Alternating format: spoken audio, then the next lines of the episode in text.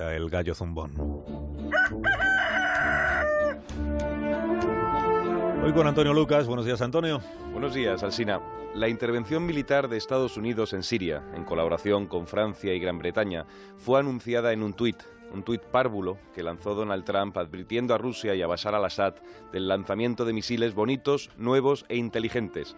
Le faltó decir también baratos, pero entonces habría sido una genialidad de Gila en vez de una amenaza cumplida del tarugo de Trump. La excusa para este ataque fue el uso de armas químicas por parte del sangriento régimen sirio.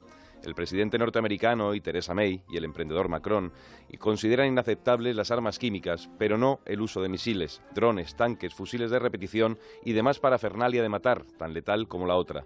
La atrocidad de esta guerra no se explica solo en los cientos de miles de civiles muertos, ni en los millones de desplazados, una tragedia diaria y goteante, sino en el pacto y la convención occidental de aceptar la destrucción de Siria a tramos, según convenga a los intereses de los convocantes. No debemos olvidar que lo de Siria condena a todos los jugadores, de un bando o de otro, por la complicidad con el crimen sistemático de inocentes.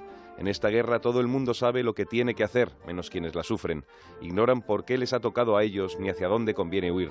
Son mercancía de chantaje hacinada en las fronteras. Son una coartada de extorsión contra los países donde buscan una beta de vida. La destrucción de Siria es una confusa amalgama de religión, dinero, ciencia y fanatismo. Matar es para algunos lo mismo que rezar o hacer política.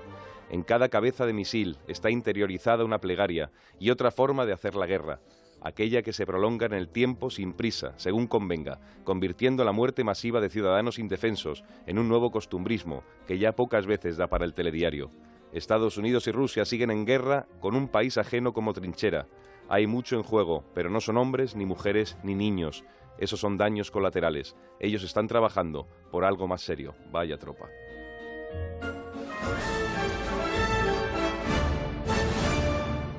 Señores